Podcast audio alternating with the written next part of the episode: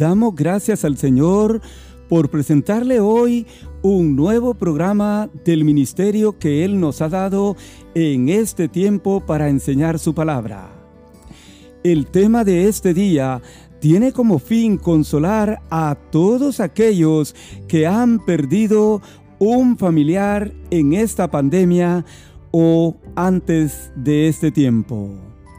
Conocer al Señor Jesús en nuestra vida mientras vivimos significa que un día le veremos a Él cara a cara.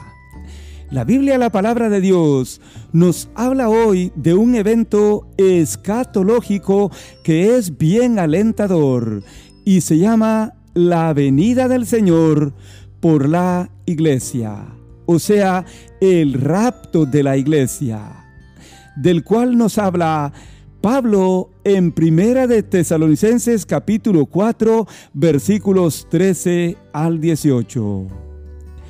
En primer lugar, la venida del Señor es una esperanza para todo creyente en Cristo Jesús.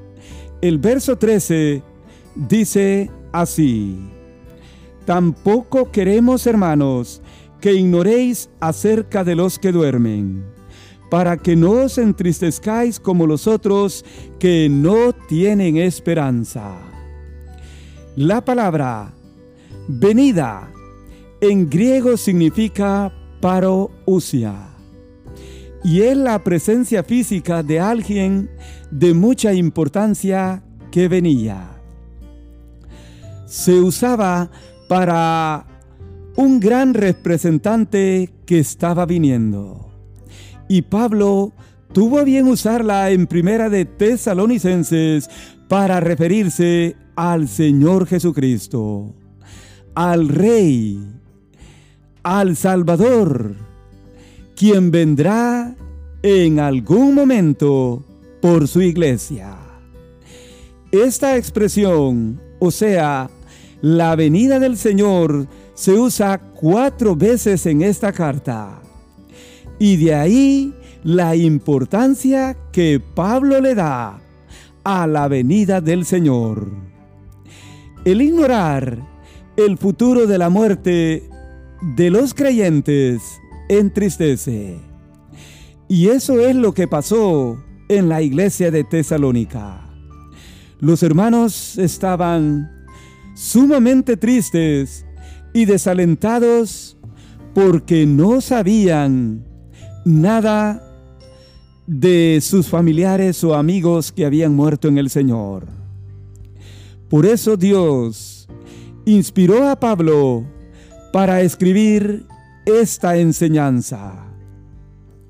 La Biblia dice que los hermanos no deberían de ignorar acerca de los muertos que mueren en el Señor. Porque al momento de ignorar ¿Qué va a pasar con ellos? Esto causa tristeza como la sienten aquellos que no tienen ninguna esperanza en esta vida.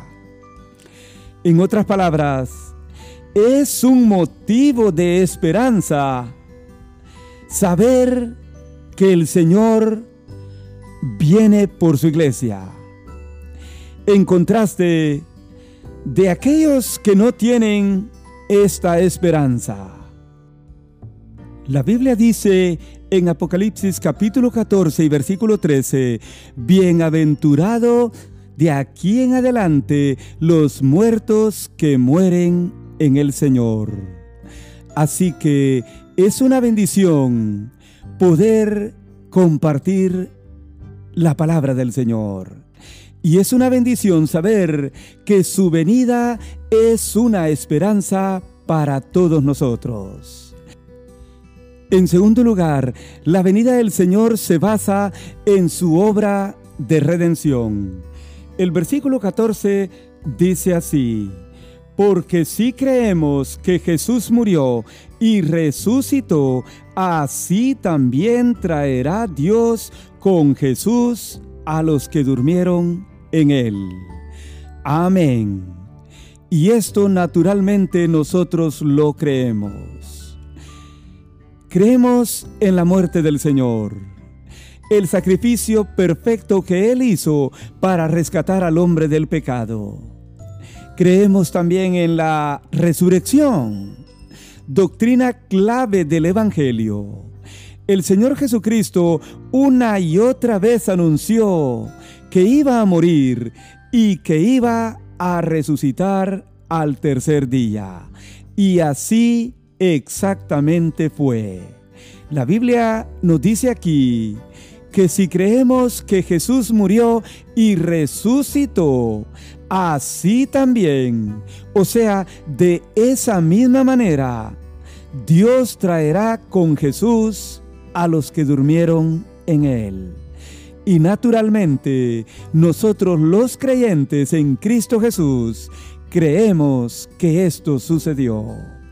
Por eso Pablo en Romanos capítulo 14 y versículo 8 dice, pues si vivimos, para el Señor vivimos, y si morimos, para el Señor morimos. Así pues, sea que vivamos o sea que muramos, del Señor somos. Y qué bendición tener esa certeza, esa seguridad que tenía el apóstol Pablo, el siervo del Señor. En tercero y último lugar, la venida del Señor tendrá un proceso. Así dice los versículos 15 al 18. Por lo cual os decimos esto en palabra del Señor, que nosotros que vivimos, que habremos quedado hasta la venida del Señor, no precederemos a los que durmieron. Porque el Señor mismo, con voz de mando, con voz de arcángel y con trompeta de Dios, descenderá del cielo, y los muertos en Cristo resucitarán primero. Luego nosotros los que vivimos, los que hayamos quedado, seremos arrebatados juntamente con ellos en las nubes para recibir al Señor en el aire. Y así estaremos siempre con el Señor. Por tanto, alentaos los unos a los otros con estas palabras. Amén. Note que Pablo dijo, esto es en palabra del Señor. Es una palabra digna de creerla. Dicho de otra manera, lo que Pablo estaba diciendo era una verdad. Era palabra del Señor. No era palabra del apóstol Pablo era la promesa del Señor hecha a través de toda la Biblia. Él lo creía y por eso lo enseñó. Ahora, habrá un orden de encuentros con el Señor. La Biblia dice aquí que primero, que los que primero van a ver al Señor serán los muertos en Cristo los muertos en la vida cristiana. Ellos tendrán el privilegio de ser los primeros que van a ver al Señor. Segundo, los que vivimos, los que hayamos quedado, dice Pablo, no nos vamos a adelantar a los que han muerto en el Señor. Ahora bien, todo será hecho por el mismo Señor quien descenderá del cielo. No será otro. Note usted que la Biblia dice aquí que Él vendrá con voz de mando, con voz de arcángel y con trompeta de Dios. De esa manera Él descenderá del cielo. Cuando la Biblia dice con voz de mando, esto nos recuerda aquel momento cuando el Señor Jesucristo en Lucas 11:43 le dijo a Lázaro, ven fuera. Este es el poder de Jesús sobre la muerte, sobre la tumba y sobre todo aquel que haya muerto en el Señor. Luego la Biblia dice con voz de arcángel, o sea, con voz de autoridad. Un ángel principal entre todos los ángeles. Ese es el arcángel. Luego la Biblia dice, con trompeta de Dios. Note usted, las trompetas se usaban en el Antiguo Testamento para congregar a la nación judía. Y las encontramos en el libro de Apocalipsis una y otra vez sonando en el cielo. El Señor vendrá con trompeta de Dios, descenderá del cielo. Note usted de dónde viene. Esto significa que de allá Él viene y hacia allá, al cielo, Él nos llevará. Estas tres voces, mi amigo oyente, va a usar el Señor un día para congregar a todos los suyos, para llevar a su iglesia. Ahora, todo esto procederá a la resurrección de los muertos y el arrebatamiento de los vivos que hayan servido aquí al Señor en la tierra todo, dice la Biblia, seremos reunidos para recibir al Señor en el aire. Qué alegre será este momento. De tal manera que la Biblia termina diciendo aquí, y así estaremos siempre con el Señor. Por eso Pablo termina en este versículo número 18 diciendo, por tanto, alentaos los unos a los otros con estas palabras.